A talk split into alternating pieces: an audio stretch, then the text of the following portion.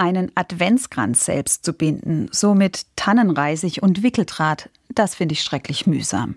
Ich bin wohl einfach nicht der Typ dafür. Zu nervös, zu ungeduldig oder positiv formuliert, ich kann andere Sachen. Meine Freundinnen Elke und Uli sind da ganz anders.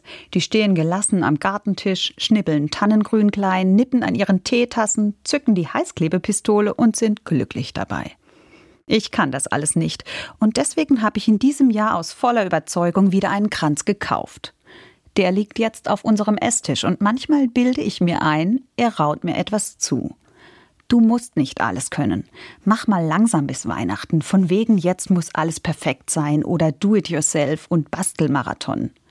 Mit seinen ganz frischen roten Kerzen liegt mein gekaufter Kranz vor mir und ich weiß, was in den nächsten vier Wochen mein Job ist.